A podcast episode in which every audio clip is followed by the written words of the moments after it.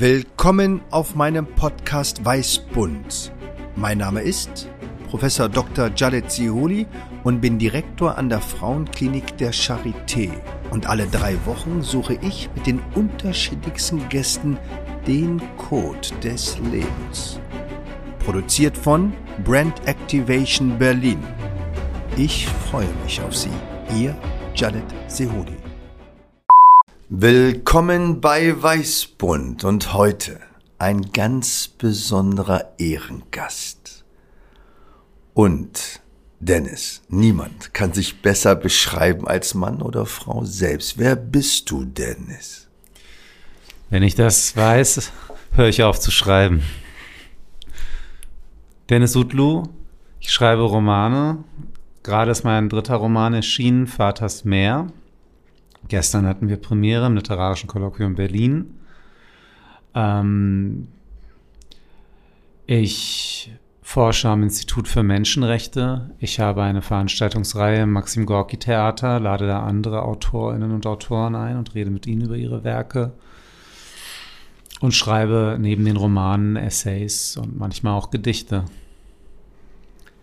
Bevor wir auf diese Vielfältigkeit kommen, und wir sind ja bei Weißbund auf der Suche nach dem Code des Lebens. Was hat Dennis Utlo mit 13 gemacht? Wo war er? Und woran hat er gedacht, als er kurz vor dem Einschlafen war? Meine Schlafstörungen haben früh angefangen. Also äh, ich bin mir ziemlich sicher, dass ähm, mit 13 und auch vor meinem 13. Lebensalter schon das Einschlafen sehr lange gedauert hat und ich wahrscheinlich irgendwelche Tricks ausprobiert habe damals schon. Entweder habe ich ähm, versucht, äh, Zahlenspiele zu machen, also von 100 rückwärts zählen und gleichzeitig von 1 Richtung 100 zählen oder ähm, versuchen irgendwelche ähm, äh, Multiplikationsaufgaben im Kopf zu lösen. Aber das hat mich natürlich alles viel wacher gemacht. Oder ich habe Musik gehört. Was für Musik?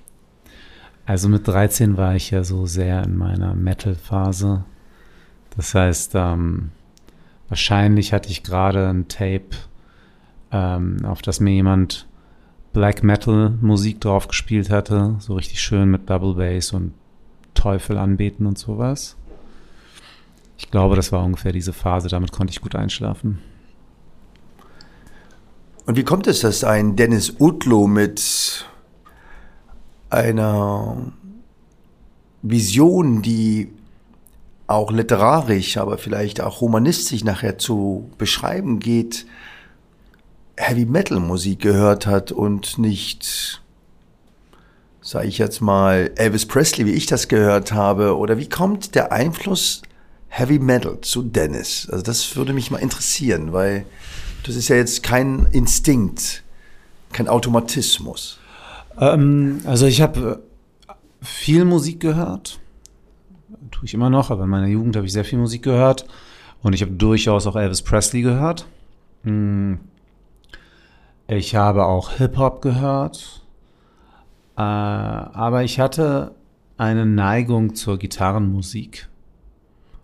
Und da war es jetzt gar nicht unbedingt in erster Linie Heavy Metal, aber ich mochte auch harte und schnelle Musik, also ähm, Speed Metal, das mit Black Metal jetzt, das war, das war ein Beispiel, da hatte ich tatsächlich ein Tape von einem älteren Schüler auf meine, auf meine Schule, weil ich ihn gefragt hatte, was ist so die härteste Musik, die ich mir vorstellen kann. Ich will das, ich will das haben. Und dann hat er mir diese, diese, diese Musik der ähm, Satanisten auf Kassette gespielt. Ähm, das war eher eine Ausnahme.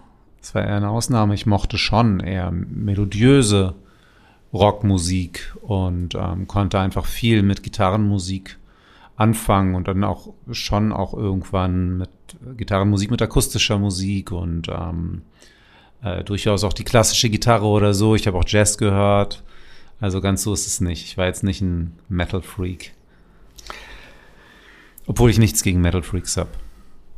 Es kribbelt ja in meinen Fingern und es pocht in meinem Herzen, dich natürlich als Schriftsteller zu befragen.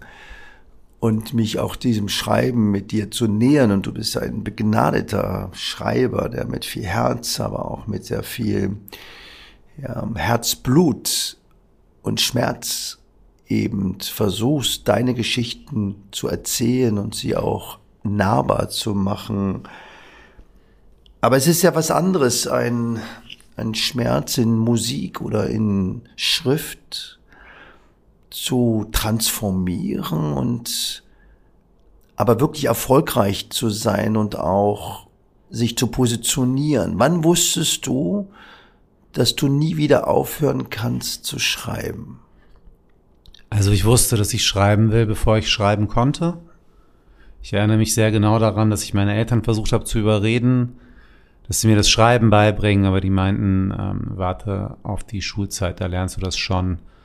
Ähm, es gab so ein Urvertrauen gegenüber den Institutionen bei meinen Eltern und die waren der Meinung, wenn der richtige Zeitpunkt gekommen ist, dann lernt man das schon. Nachher lernt man nämlich vorher irgendwas falsch und dann ähm, trägt sich das fort. Lieber darauf warten, dass das in der Schule beigebracht wird. Aber bevor ich schreiben und letztlich lesen konnte, wollte ich das unbedingt können. Und ich erinnere mich, wie Buchstaben, die ich in der Stadt gesehen habe, auf Schildern, auf Plakaten und so weiter, mich verrückt gemacht haben, weil ich nicht lesen konnte, was dort stand.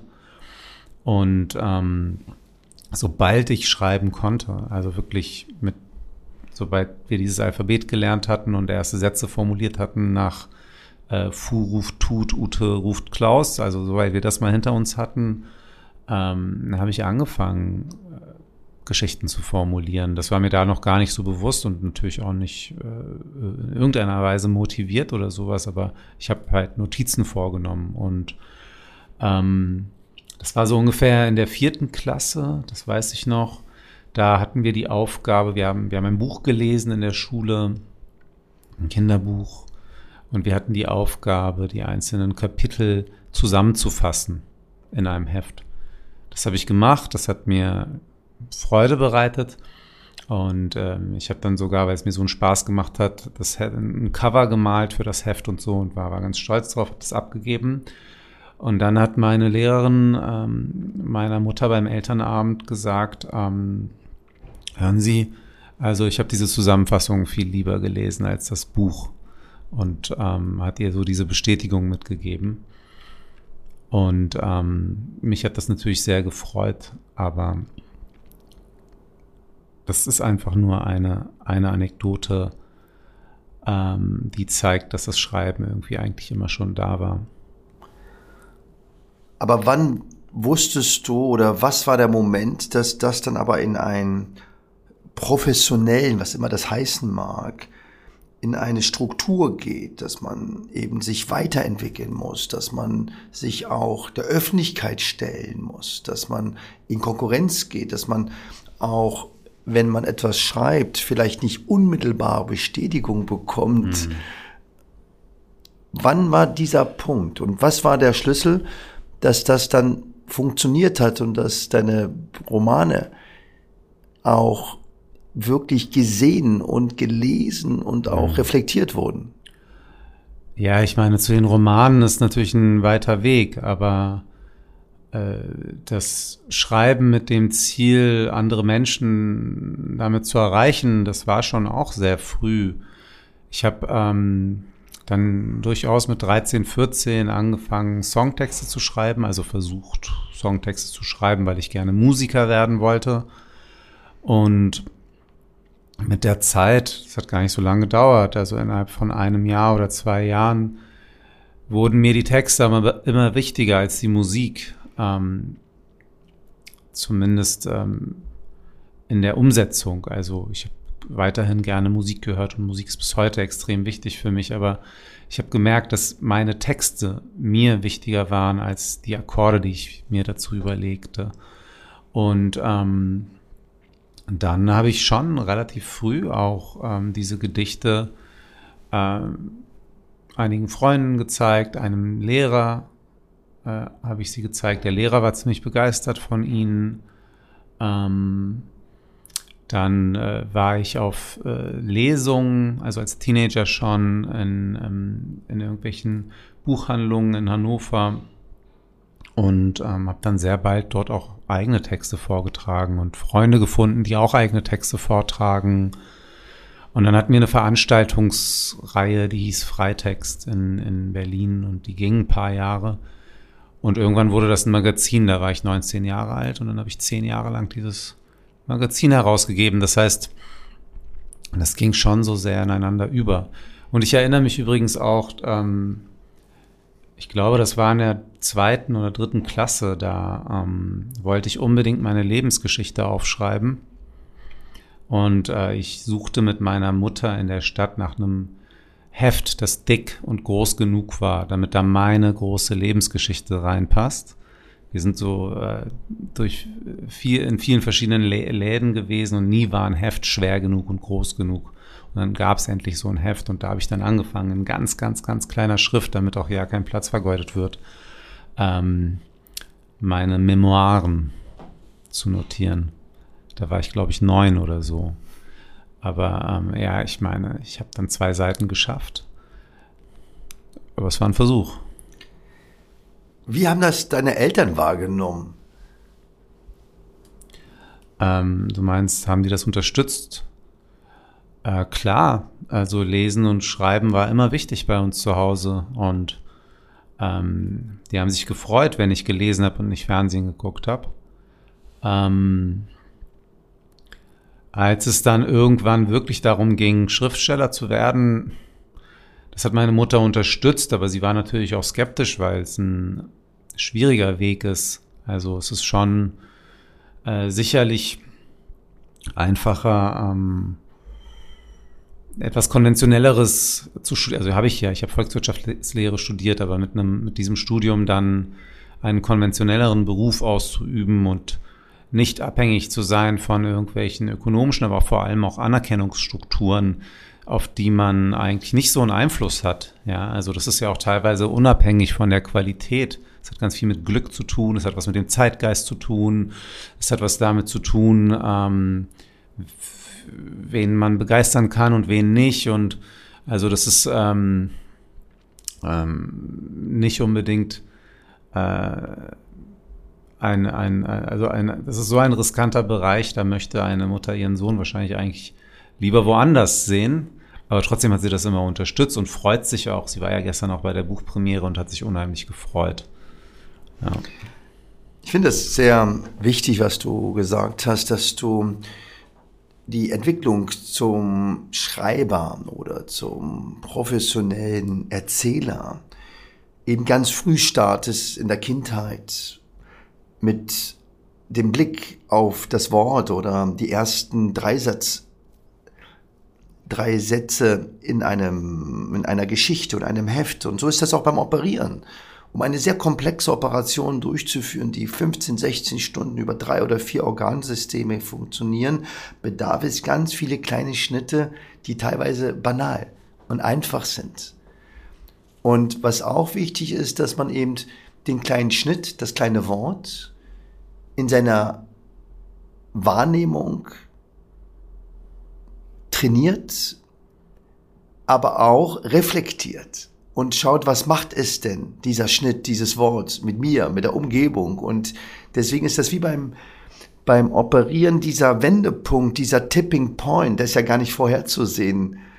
Und das heißt, wenn ich schreiben liebe, dann soll ich schreiben. Und ich habe immer wieder Mitarbeiterinnen und Mitarbeiter, die eben eine große Publikation sich wünschen eine Publikation in einer der renommiertesten Fachzeitschriften mit sogenannten High-Impact-Punkten, um die Zitierfähigkeit zu reflektieren. Und ich sage häufig, fang doch an mit einem Arztbrief oder mit einer Fallkasuistik, einer Geschichte.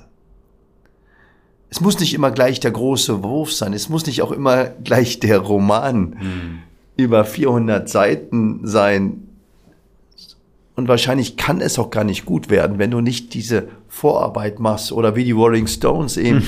mal in Hamburg in irgendeiner kleinen Bar hm. beginnen oder erstmal sich auch dem Publikum stellen. Und ich lerne auch ganz viel bei dem Vorlesen oder Reflektieren. Und ein Buch ist ja in der Regel ja auch nicht eine Ich-AG. Oder? Du meinst, es gibt viele Menschen, die mit einwirken? Ähm, hm. Ich meine jetzt auch im Dialog, in den Gedanken, in der Reflexion, nicht unbedingt das Lektorat. Ich meine jetzt das Destillat, die Geschichte. Ja, natürlich, hinter jedem Wort steckt ein anderes Wort, hinter jedem Satz steckt ein anderer Satz, hinter jedem Autor stecken äh, 1000 andere Autoren. Also das ist ja nicht, das ist tatsächlich nicht aus dem, nicht vom Himmel gefallen. Ne? Also ähm, das, ich finde, Schreiben und Lesen sind gar nicht so unterschiedliche Dinge eigentlich. Also das eine folgt so ein bisschen aus, das an, aus dem anderen, für mich zumindest. Das heißt, Schreiben ist eine Art des Lesens auch.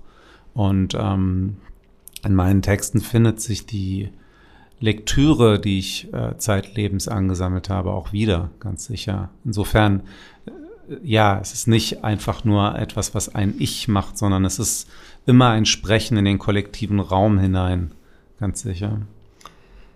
Ich war ganz begeistert von deiner Lesung und auch von deiner Nähe, obwohl ja viele, viele Menschen in diesem Raume waren und äh, es auch nicht ganz so warm in Berlin leider mhm. war, hast du eine Wärme ausgestrahlt und auch eine Nähe zu den Generationen. Und dieser magische Moment, auf den wir vielleicht nochmal äh, zum Schluss kommen, der hat mich sehr, sehr berührt und dass du auch die Diskussion der Identität des Sohnes mit dem Vater und auch, was weiß ich von meinem Vater oder meinen Eltern? Diese Frage kenne ich. Weil auch ich habe die mir mal gestellt, als es mir schlecht ging. Hm. Und ich Entscheidung war und ähm, die großen Wie-Fragen und wann und warum-Fragen kommen und man sich dann fragt, warum man so traurig ist oder hm. warum man in einer oder der anderen Situation sich bewegt und sich die Frage stellt, was haben meine Eltern damit zu tun? und welche Gedanken kenne ich von meinen Eltern. Ich weiß, mhm. dass sie mich lieben, dass sie alles gegeben haben, aber was sind ihre Zweifel und was sind die grauen Töne? Mhm. Ich kenne nur die Farben, aber nicht die grauen Töne und das macht ja manchmal auch den Menschen aus. Und die Frage, was hat dich bewegt, Vaters mehr zu schreiben und warum nicht Muttersmeer? Hm. Das äh, hat schlicht und weg damit was zu tun, dass meine Mutter lebt und mein Vater nicht. Also ähm, die Auseinandersetzung, die ich mit meiner Mutter brauche, kann ich mit meiner Mutter suchen. Die Auseinandersetzung, die ich mit meinem Vater haben wollte, die musste ich in die Fiktion tragen. Deshalb ähm, ist es Vaters Meer und nicht Mutters Meer. Aber wohlgemerkt ist die Mutter in Vaters Meer ähm, entscheidend.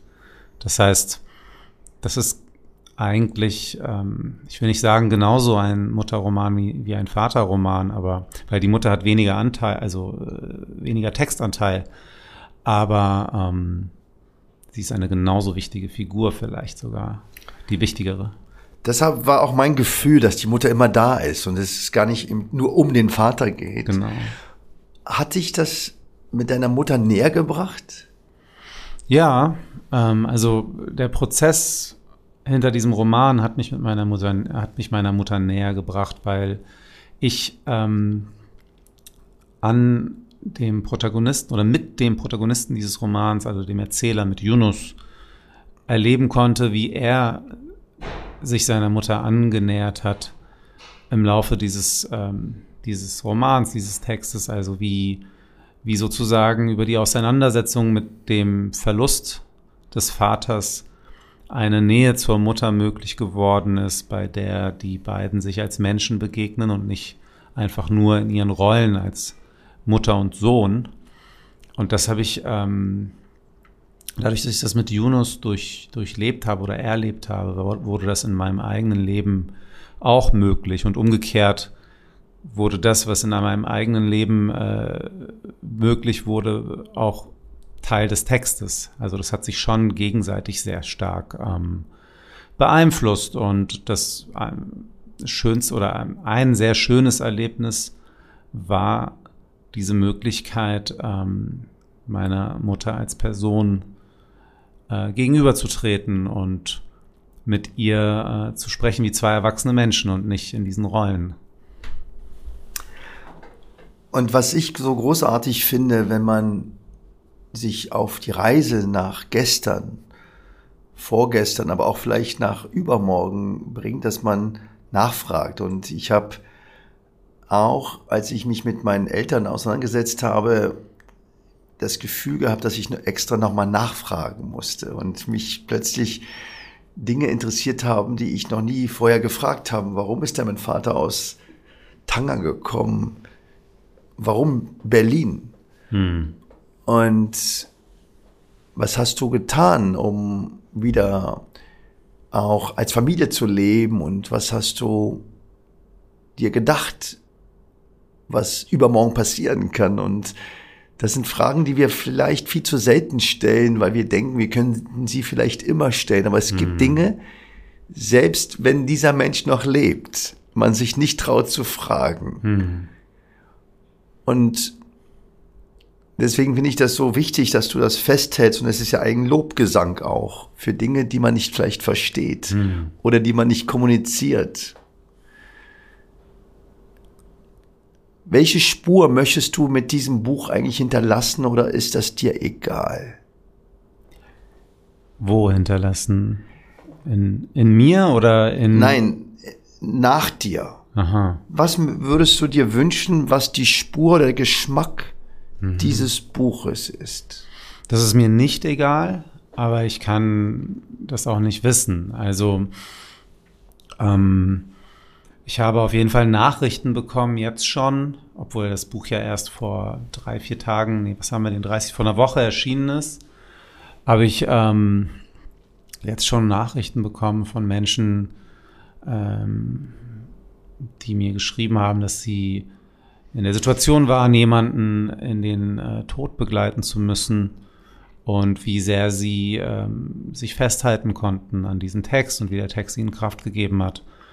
Ähm, das hat mich sehr berührt. Ähm, also ich, ich, war, ich war auch ein bisschen, ich wusste nicht genau, wie ich damit umgehen soll. Ich bin ja kein Arzt. Ich bin, ich bin nicht so oft in, in solchen Situationen, aber ähm, ich würde mir schon wünschen, dass, dass dieser Text Menschen ähm, ja nicht unbedingt Trost, das ist, weil wir können untröstlich sein, aber trotzdem anderen beistehen. Genau. Also, dass dieser Text eine Art Beistand sein kann für Menschen, die einen Verlust bewältigen müssen oder die eine Trauererfahrung machen. Und ich glaube, dass ähm, diese Erfahrungen universell sind. Die gehören zur menschlichen Bedingung, zur menschlichen Erfahrung dazu. Wir alle werden irgendwann in diesem Leben einen Verlust erleiden. Niemand wird davon verschont bleiben. Und jeder einzelne Mensch auf dieser Welt wird irgendwann, also korrigiere mich, wenn ich mich irre, du bist der Mediziner,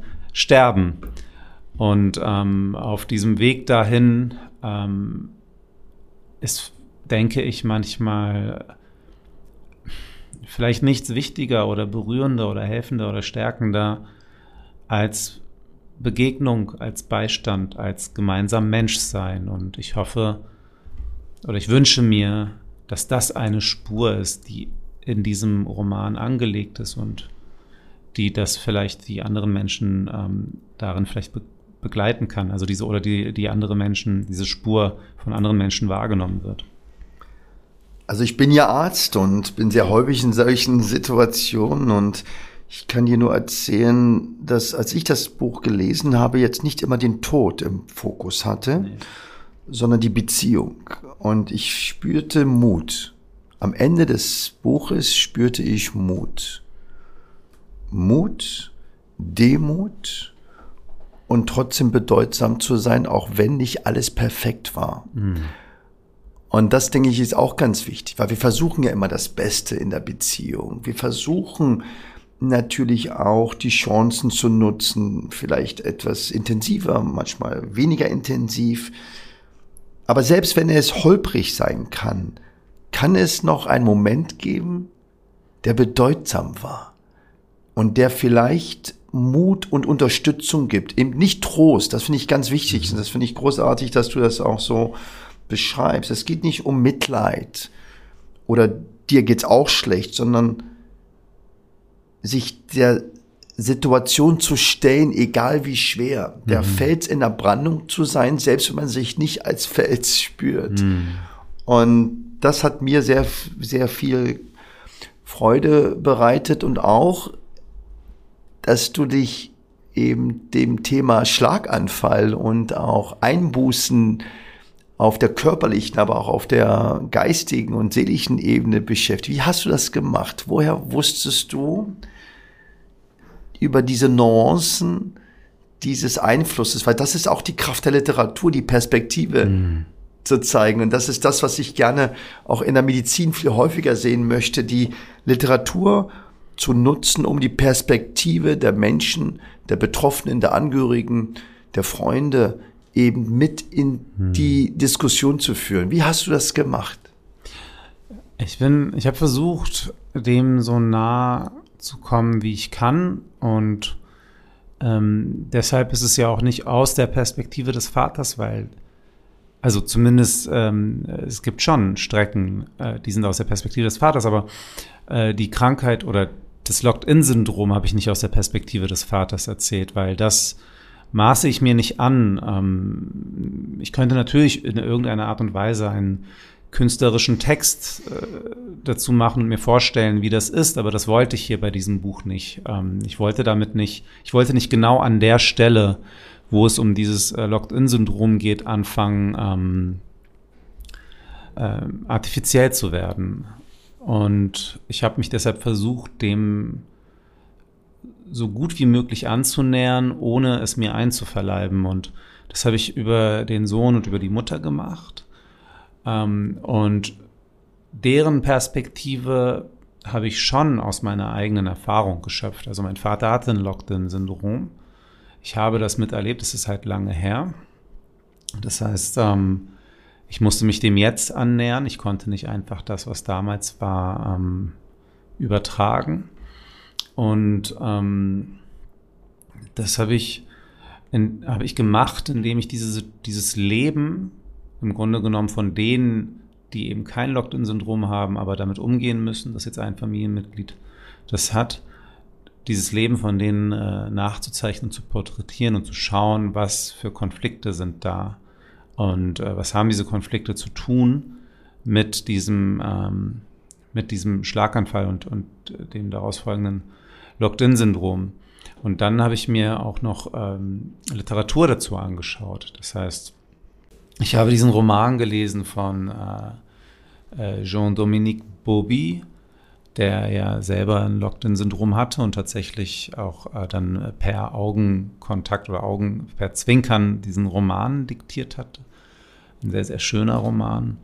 Äh, darin habe ich einen Verweis gefunden äh, auf den Grafen von Monte Cristo von Dumas, ähm, wo wie sagt, dass Dumas äh, das Locked-in-Syndrom in die Literatur eingeführt hat über eine Figur da drin. Dann habe ich mir diese, diese Stellen ähm, angeschaut und versucht, mich auf, auf sozusagen auf textlicher Ebene dann auch noch über, über, über andere Schriftsteller oder über die Art, wie andere Schriftsteller damit umgegangen sind, mit dem, äh, mit dem Thema zu verbinden.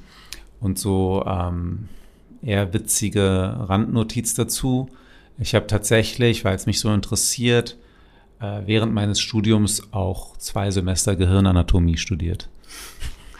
Da schließt sich ja der Kreis, aber ich finde das ganz wichtig. Es ist ein wunderbares Element auch Studierenden, einmal auch eine Krankheit darzustellen, ob das der Zauberberg ist, hm. über die Tuberkulose oder eben aber auch die Perspektive von Angehörigen, gerade bei Erkrankungen wie Demenz oder diesem Login, wo man nicht in der Lage ist, seine Gedanken, seine Emotionen so zu artikulieren, dass jeder das versteht und auch die Achtsamkeit der Umgebung eine ganz andere sein muss. Hm. Ähm, und dass wir eben die Literatur durchaus nutzen, um vielleicht auch etwas humanistischer und ganzheitlicher zu sehen. Natürlich betrifft eine Krankheit eine Person, aber häufig ist die soziale Interaktion mit. Und ich habe immer wieder Angehörige, die äh, mir sagen, wir sind krebskrank. Da sage ich, wer wir? Hm. Natürlich in einer anderen physischen, aber in einer emotionalen, psychologischen, aber auch manchmal auch in, den, in der Ökonomie weil das Klar. natürlich sie in Finanzprobleme bringt und die gesamte Familie. Mhm.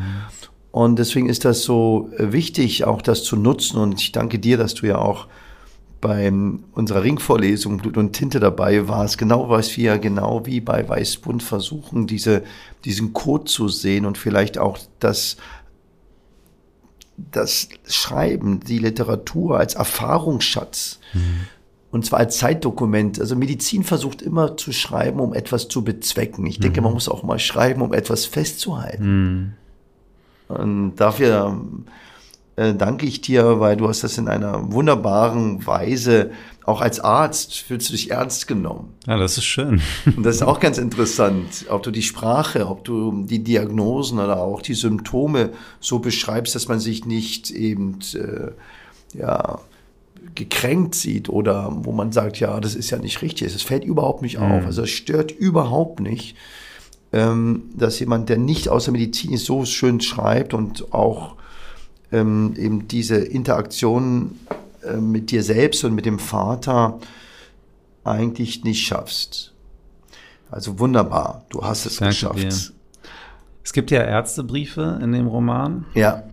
Und ich habe mir tatsächlich einige Ärztebriefe angeschaut und es hat mich überrascht, dass es äh, bei, in diesen Briefen, die eigentlich sehr, sehr nüchtern sind, also fast die nüchternste Form der äh, Bericht, Bericht äh, oder ja, Berichterstattung, die man sich vorstellen kann. Naja, Berichte sind immer nüchtern, aber es ist, es ist halt voller Fachvokabular. Man versteht teilweise gar nicht, worum es geht. Dabei ähm, geht es oft um, um äh, Dinge, die große Schicksalsschläge für andere bedeuten. Absolut.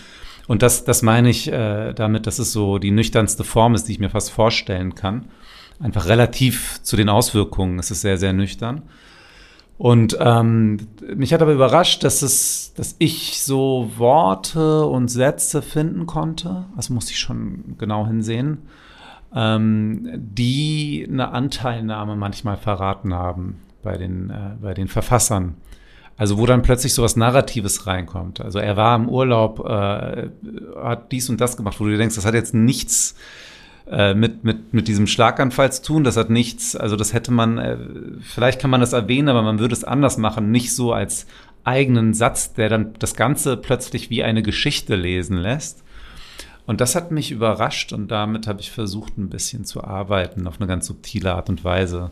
Also ich hätte sozusagen in diesen Ärztebriefen eigentlich, ich hätte sie noch nüchtern, sie sind nüchtern, aber ich hätte sie, ich habe ich hab bewusst ähm, so ein paar äh, Stellen in den Ärztebriefen zugelassen, die ich ähm, in, äh, gelesen hatte und bei denen ich dachte, huch, ähm, hier saß ein Mensch und hat das geschrieben und nicht eine, eine Maschine.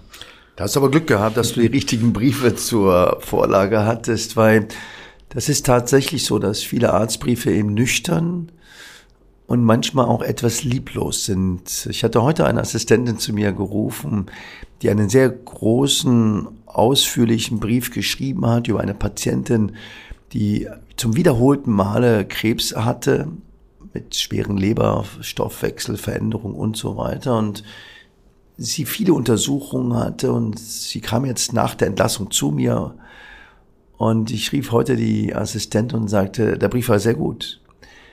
Aber denken Sie etwas an die Leserin oder an den Leser. Weil ich habe das gelesen und ich wusste nicht, wie ich geht's weiter. Und versuchen Sie die Dinge, die ganz wichtig sind, am Anfang zu nehmen. Und schauen Sie, dass da irgendwo eine Orientierung gibt für einen Plan. Irgendwo. Und seien Sie durchaus großzügig mit Adjektiven und auch genau diese Themen. Sie haben geschrieben, die Patientin hatte ein Palliativgespräch, also ein Gespräch über die Endlichkeit dieses mhm. einzelnen Lebens. Und dann sage sag ich, aber das war nur ein Satz, das aber ganz viel dahinter. Und das ist auch ganz wichtig für die anderen Ärzte und Ärzte. Dann sagt sie, ja, aber sie hat nicht alles in Anspruch genommen. Dann schreiben sie, dass nicht alle Möglichkeiten oder alle Optionen hm. wahrgenommen worden sind, aber das und das hat sie wahrgenommen. Das ist genau, was du siehst. Die Achtsamkeit, aber auch der Mut. Weil Medizin ist noch sehr technisch, aber ich kann dir sagen, lies mal Polizeiprotokolle. Hm.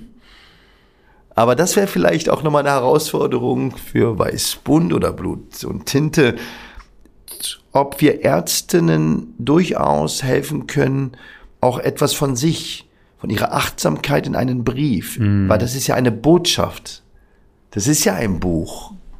Es bleibt eine Spur, es bleibt ein Geschmack. Mm. Und es ist nicht unbedingt ein Dokument, wo ich Angst habe, etwas übersehen zu haben. Mhm. Das ist die Sozialisation eines klassischen Arztes, mhm. komplett zu sein.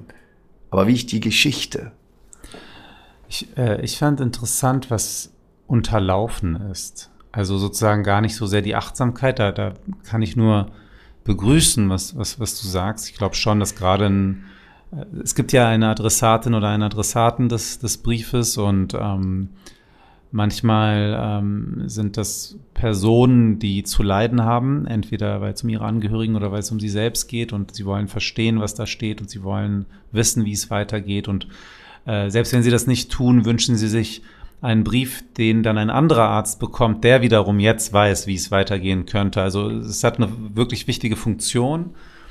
Ähm, mich als, als, als äh, Literat hat interessiert, was da so unterlaufen ist. Und ich hatte das Gefühl, dass da manchmal, das waren dann gar nicht, das war dann gar nicht aus Achtsamkeit, sondern wenn da dann plötzlich stand, äh, steht, sowas steht wie, ja, der war äh, in den Sommerferien im Urlaub so ein salopper Satz, ne?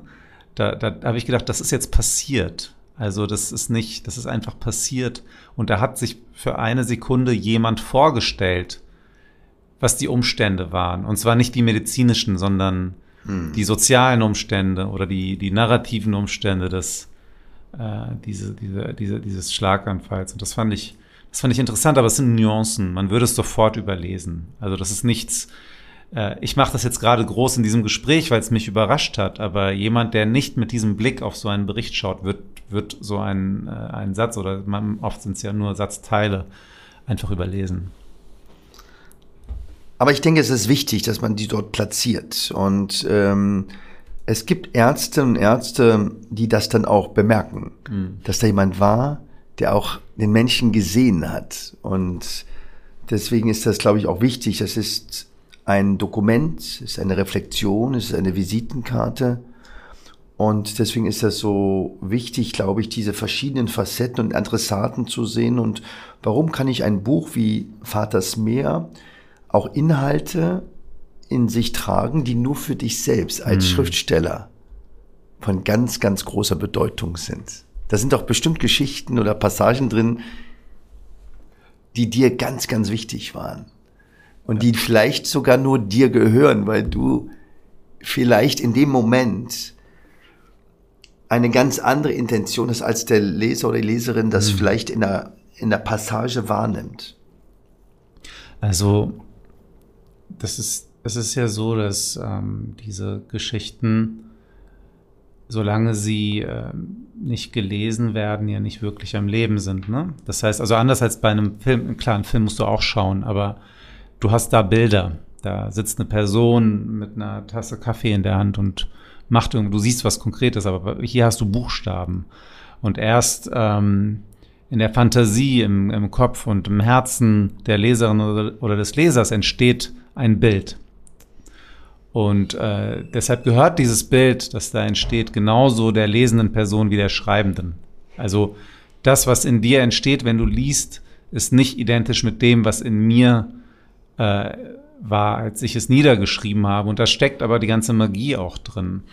Ähm, äh, in dem, was sich trotzdem überträgt. Also ähm, äh, vielleicht ein bestimmtes Gefühl, eine Idee, eine Erkenntnis, wie auch immer. Und in dem, was aber ganz neu entsteht und was nur mit deinen Erfahrungen und deinem Leben zu tun hat, obwohl ich es geschrieben habe. Deshalb äh, es gilt das, was du gesagt hast, für jede Passage und jeden Satz und äh, gilt aber auch nicht, weil es immer, also es ist sozusagen, es gilt immer und es gilt immer nicht, glaub, glaube ich.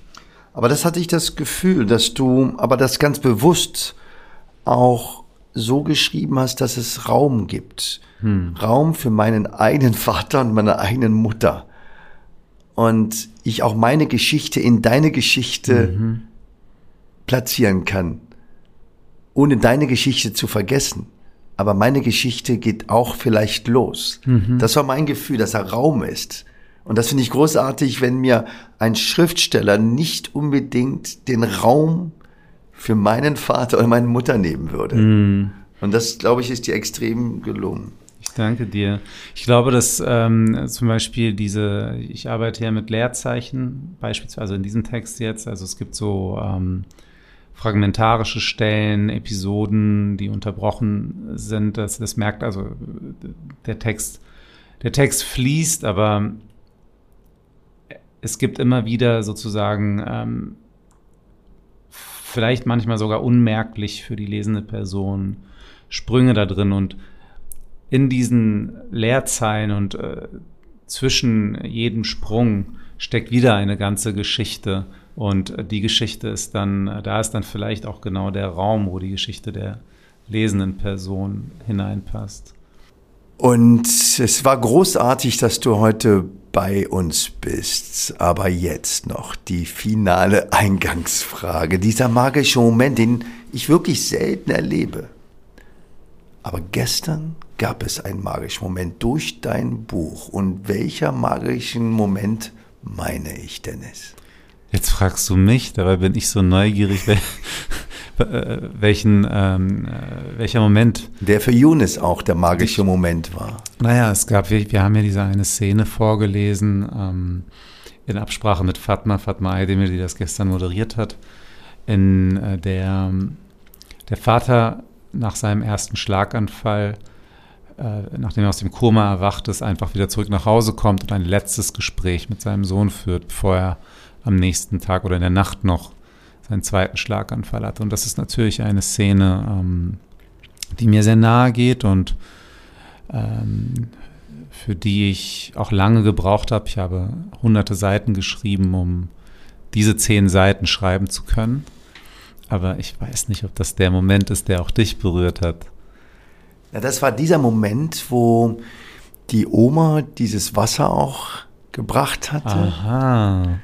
Die erste Sohn. Reise nach Mardin, die meinst du, wo die äh, drei Generationen zum ersten Mal für und zum letzten Mal für einige Minuten in einem Raum sind.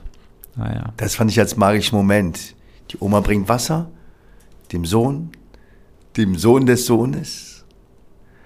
Und in diesem Moment gab es ja wie eine Einheit und mhm. dieser Moment der Fusion und auch die Destillation der Generationen und das Alte mit dem Jetzt und mit dem Morgen in einem Moment. Mhm. Das war großartig. Was ich dir niemals wünschen würde, aber ich frage Sie, wenn du eine Henkersmahlzeit haben müsstest oder haben könntest, wer würde die kochen? Und was wäre die Mahlzeit? Also du fragst mich jetzt ein bisschen nach meinem Lieblingsessen. Es ist die Henkersmahlzeit, das heißt, das wird die letzte feste oder flüssige Speise, die du vor deinem Abschied eben annehmen darfst. Hm. Ähm, ich weiß es nicht aber ich habe eine spontane Reaktion.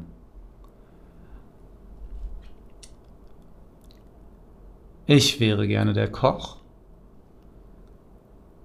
Ich würde aber nichts kochen, sondern ich würde mir richtig guten Kaffee bringen lassen und den selbst zubereiten. Großartig. Ich hatte ja schon viele Gäste bei, Spund. Also es hat noch niemand äh, so beschrieben, aber ich wünsche dir nie, dass du in diese Not kommst. Und ähm, ich danke dir sehr, Dennis, dass du auch heute eben trotz deiner vielen Verpflichtungen ähm, bei Weißbund warst, hätte natürlich sehr viel auch über deine Forschung fragen können und wollen, aber wir bleiben ja in Beziehung und in Freundschaft und nicht alles, was man zwischen Menschen auch eben erzählen soll, muss ja als Podcast laufen. und deswegen danke ich dir sehr, dass du heute bei Weißbund warst und danke dir, dass auch mit deinem Wirken die Welt irgendwie doch anders und vielleicht ein ganz klein, kleines Stück sogar interessanter wird. Ich danke dir für die Einladung, Khalid. Ich habe mich da sehr drauf gefreut. Wir hatten auch schon äh, vor längerer Zeit mal darüber gesprochen. Im Grunde genommen, seit ich bei euch in der Charité war und den Vortrag über Dublin gehalten hatte. Und ähm, ich bin froh, dass wir jetzt die Gelegenheit hatten und freue mich auf alles weitere.